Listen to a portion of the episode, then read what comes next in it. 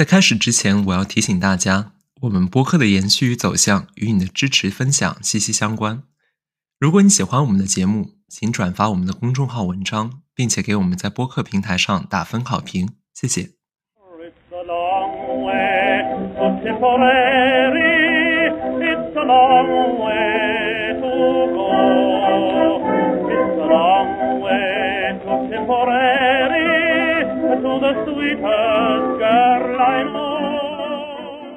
一九一七年六月十三日，血腥的欧战就要进入第四个年头，整整一代人以国家的名义在战场上凋零，而战场也不再局限于前线。清晨，十四架德国戈达轰炸机从德占比利时起飞，他们的目标是英国伦敦，不是机场，不是军营，不是兵工厂，而是任何建筑设施。中午时分，伦敦东区和往常一样拥挤繁忙。机群的出现并没有引起人们的恐慌，因为皇家空军从来都把德国佬的飞机阻挡在英吉利海峡上空，而汉斯们只敢在夜间偷袭帝国首都。上东街的白杨小学里，做着算术题的孩子们听到迫近的飞机引擎声，黑板前的数学老师自豪地宣称：“看，孩子们，是我们的飞机！”炸弹从天而降，径直击穿了小学楼顶，穿过了顶层的女生教室、中层的男生教室，落进了底层的幼儿教室，在孩子们中间爆炸。当天傍晚，救援结束之后，在伦敦东区的瓦砾里，总共清点出一百六十二具尸体，其中十八具是孩子，十六个孩子不到六岁。英国人愤怒了。他们不仅对皇家空军不满，更把矛头直指英国王室，因为欠下血债的德国轰炸机和英国王室有着一样的名字。作为君主的乔治五世，不仅和德皇威廉二世是表兄弟，他甚至有个德国姓——萨克森科堡戈达。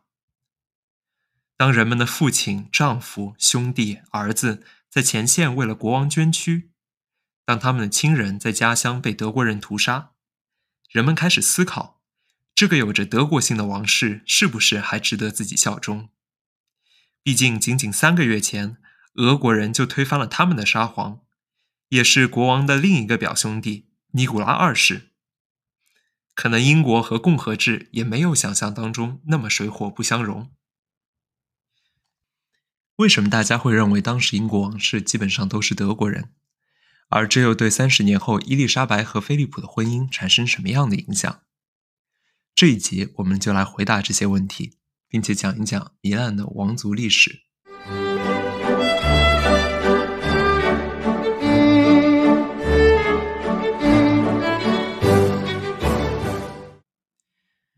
为什么王室会有个德国姓？这要从欧洲王室的祖父母阿尔伯特亲王和维多利亚女王说起。维多利亚女王出生于英国汉诺威王朝，没错，就是那个德国的汉诺威。一七一四年，斯图亚特王朝默认女王安妮爵嗣去世之后，因为议会通过法律禁止天主教徒继承英国王位，所以不得不从同样信奉新教的德意志地区进口了一位远房亲戚——汉诺威选帝侯，史称乔治一世。乔一死后传给儿子乔二。乔二死后传给儿子乔三，可谓是乔乔的奇妙冒险了。因为汉诺威家在英国人生地不熟，每一位汉诺威家的王后也都是德国人，乔三也不例外。他在位六十年，和一位德国人王后生有十五个孩子，其中一半活到了成年。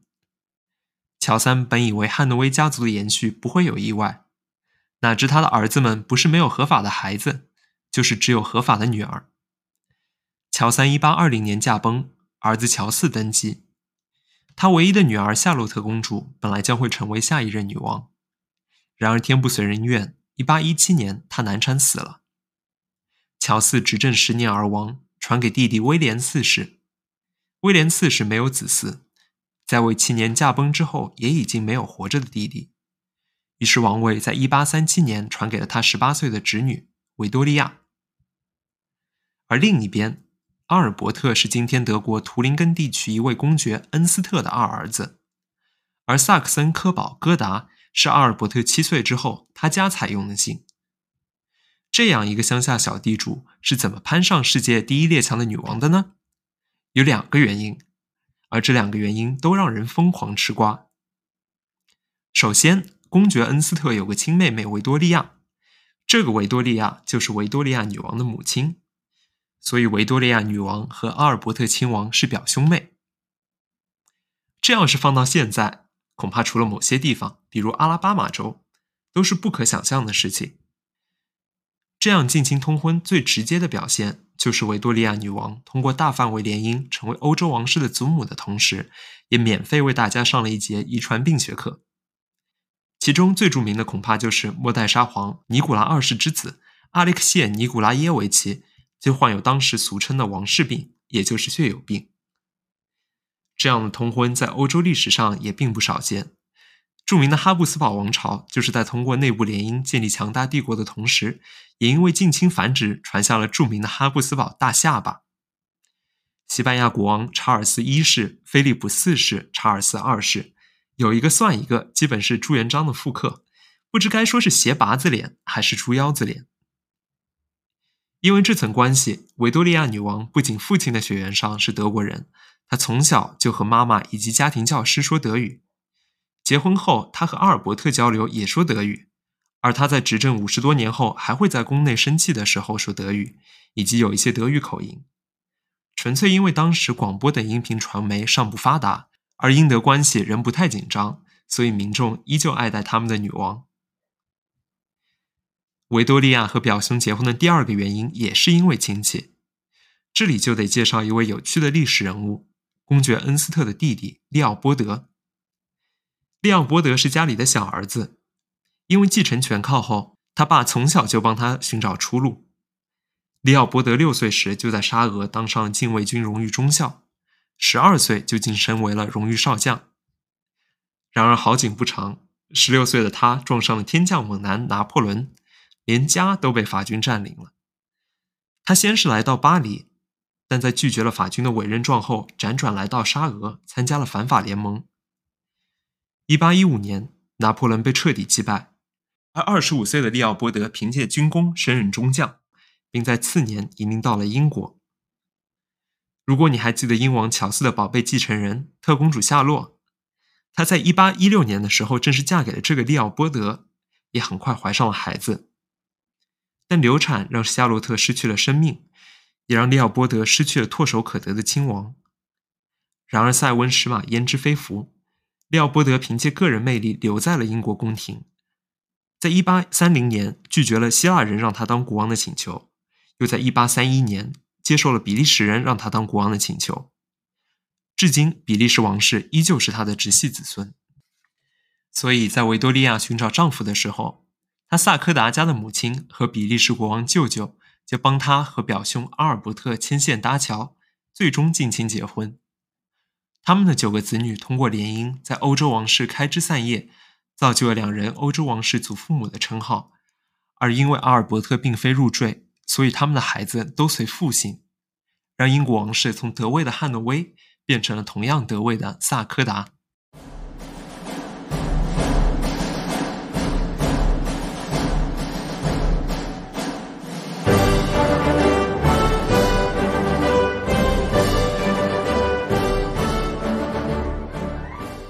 时间回到一九一七年六月，白金汉宫，宫廷侍从们急得如同热锅上的蚂蚁。他们从王室族谱里翻出一个又一个候选名字，但一次又一次被乔治五世拒绝。这些名字包括诺曼底，这可是个法国地名；金雀花，这不符合王室风范；都铎，人们一听就会想到亨利八世和他的六个老婆。或者是不好喝的血腥马蒂，斯图亚特国王并不想当无头骑士，毕竟查尔斯·斯图亚特是第一个被当众斩首处决的英国国王。至于费兹罗伊和圭尔夫，这些晦涩难懂的名字还不如新奇。最终，王室选择用城堡的名字温莎。这个听起来就很昂萨的地名，没有什么特别的历史包袱，除了出现在莎士比亚的一部喜剧《温莎的风流妇人》当中。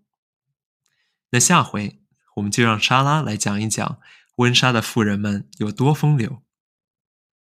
七月，改名敕令一出，英国举国欢庆，人们纷纷以为王室和德国彻底脱钩，成为了英国人的王室，将让英国再次伟大。不少德国出身的英国贵族也借机本土化了自己的姓，其中就包括了德国巴顿堡家族的英国分支。因为堡在德语里意为山，他们就改称蒙巴顿家族。这对三十年后菲利普能够顺利迎娶伊丽莎白埋下了重要伏笔。众所周知，在美国参战的帮助下，英国终于熬过了一战，进入了重建稳定和迅速发展的二零年代。王室声望也逐渐达到了一个新高。这里需要提到乔五的头两个儿子，老大威尔士亲王大卫和老二约克公爵阿尔伯特。威尔士亲王大卫金发碧眼，风度翩翩，以王室的标准英俊潇洒。作为王储，他前往大英帝国和英联邦的各地友好访问，所到之处不仅是镁光灯的焦点，也是女士们幻想的对象。因为他一直都是英国最有权势的钻石王老五。有一次，他握手太多，甚至不得不谨遵医嘱，在摄影机前和女士们挨个用左手握手。顺带说一句，威尔士亲王是英国传统上给予王储的头衔。之所以没有威尔士女亲王，是因为英国继承法中男性比女性的继承顺位高。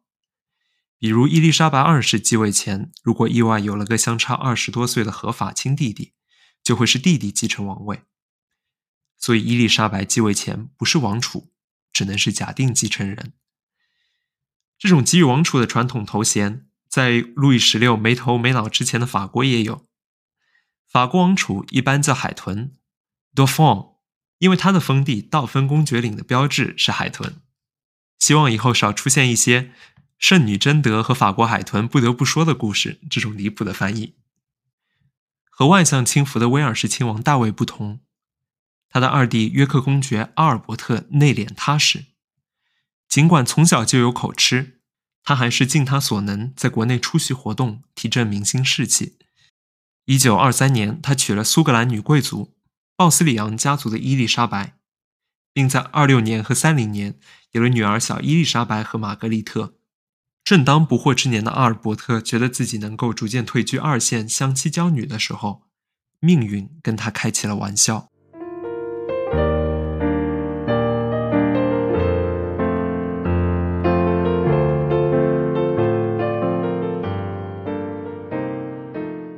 在官方媒体粉饰下的大卫，有着不为公众所知的一面。和古板的父亲不同，大卫不满足于英国王室传统的循规蹈矩。他追求新潮、个性和关注。大卫还有不少情人，很多都是有夫之妇。一九三一年一月，他在情人弗内斯夫人的派对上认识了一对夫妻——辛普森夫妇。他和辛普森夫人一拍即合，相见恨晚，干柴烈火，很快产生了一段跌宕起伏的婚外情。王室知情者纷纷劝大卫收手，但王储不为所动。他觉得以自己受欢迎的程度和如今的新时代新风尚，只要辛普森夫人离婚，公众就能接受她成为英国王后。一九三六年一月，乔五驾崩，王储大卫即位，称爱德华八世。爱巴通知议会，自己打算等辛普森夫人一离婚就与其结婚。首相鲍德温和坎特伯雷大主教虎躯一震，搬出惯例与他饶舌。作为英国国王的艾巴，同时也是英国安利甘宗教会的领袖。他不能和前夫人就在世的女性结婚，更何况辛普森夫人的前夫和现任丈夫都还活蹦乱跳。艾巴决定一意孤行，首相于是发出了最后通牒：如果国王拒绝自己的建议，霸王硬上弓，首相将会带领内阁集体辞职。此举将会严重破坏王室的宪政传统。纸终究包不住火，这个劲爆的消息被有意无意地泄露给了英国媒体。顷刻间，全体日报和小报登满了英国国王和美国人妻的绯闻。艾巴终究低估了英国人、英国政府和英国王室维护传统的惯性。昔日里的媒体宠儿遭到绝大多数国民的倒戈，至此，他再也没有足够权威占据王位。一九三六年十二月，尚未加冕的爱巴签署退位诏书。在圣诞前，他通过广播告知全体国民：“我发现，无论我有多么愿意履行国王的责任，在得不到我所爱的女人的帮助和支持之下，去承担如此沉重的责任是不可能的事。”说完，大卫撂下担子走了。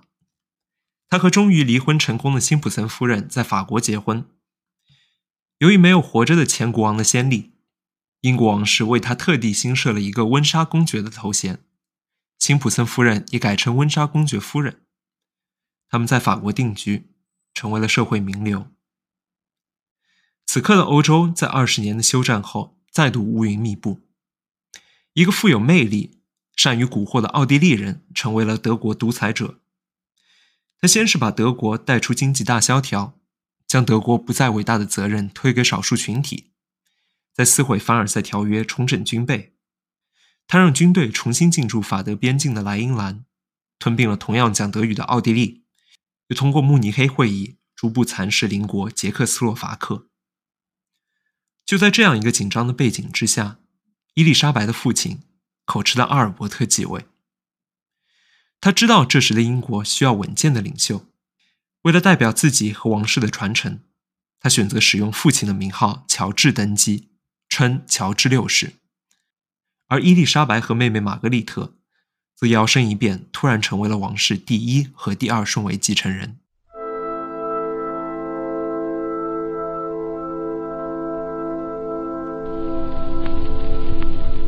in this grave our perhaps the most faithful in our history. 时势造英雄，在王室威信因为爱巴逊位跌入谷底，世界再次陷入战乱的至暗时刻，乔六挺身而出，成为偶像。他想方设法改善自己的演讲能力，尽他所能出席公众活动，提振国民士气。而伊丽莎白也因为战争遇到了自己的黑马王子菲利普。一九三九年，年仅十三岁的伊丽莎白和九岁的玛格丽特在陪伴父母参观皇家海军学院的时候，遇到了十八岁的学员菲利普。据当事人回忆，伊丽莎白对菲利普一见钟情。在战时，由于菲利普毕业后加入英国皇家海军，一直部署在海外，两人只能互通情书。一九四六年，随着战争结束，菲利普回到英国，两人策划结婚。这桩婚事遭到了王室和政府的极大阻力，主要的原因是菲利普穷，外国出身，而亲戚和纳粹有密切联系。菲利普出生于希腊王国，是格吕克斯堡的安德烈亚斯王子和巴顿堡的爱丽丝公主的小儿子，他有四个姐姐。菲利普父亲这里的格吕克斯堡。至今仍是丹麦和挪威的王室家族。菲利普出生时就是丹麦和希腊王子，虽然继承顺位靠后。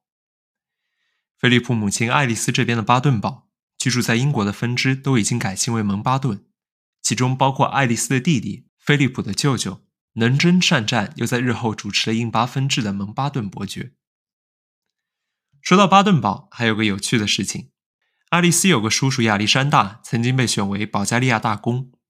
但在一次政变后下台，让位于萨克森科堡哥达家的费迪南。费迪南不仅成为了保加利亚沙皇，还把王位一直传给孙子西米昂·鲍里索夫·萨克斯科堡哥达斯基，可以说本土化是做得很好了。一九四六年，被苏联红军解放的保加利亚赶走了九岁的沙皇西米昂，但在冷战结束后，西米昂竟然回到了他忠实的保加利亚。用真名组建政党参加竞选，当选为总理，颇有种爱新觉罗溥仪在某个平行时空当上总统的荒谬感。视线回到希腊的菲利普，小菲利普一岁多也遇到了政变和流放，全家润去法国避难。青年的菲利普吃着他贵族亲戚的百家饭，先是在法国上学，再转到英格兰。后来又因为省学费转到一所亲戚资助的德国中学。然而，随着纳粹主义的兴起，学校的创办者犹太人哈恩先生到苏格兰避难，并且创办了一所新学校——戈登斯通。菲利普也很快跟着转学去了那里，直到毕业加入皇家海军学院。在此期间，先天耳聋的爱丽丝公主患上了精神分裂，要好的姐姐们为了生计纷纷嫁给了德国贵族，并且或多或少与纳粹有所联系。而父亲安德烈亚斯王子谪居在摩纳哥，不问世事，菲利普的前途只能依靠自己。一九四六年，王室认为菲利普家世不显赫，不是英国贵族，不信英国国教，姐姐们和纳粹交往甚密。但在伊丽莎白的坚决要求下，双方各退一步。菲利普舍弃他在外国王室的继承权，改姓母亲家的蒙巴顿，从东正教改宗英国国教。并且与姐姐们断交，而作为交换，他将迎娶联合王国的第一继承人伊丽莎白。而这就是英剧王冠开始的一幕。恭喜你已经做好了零基础入门王冠的准备。我们下一集再见。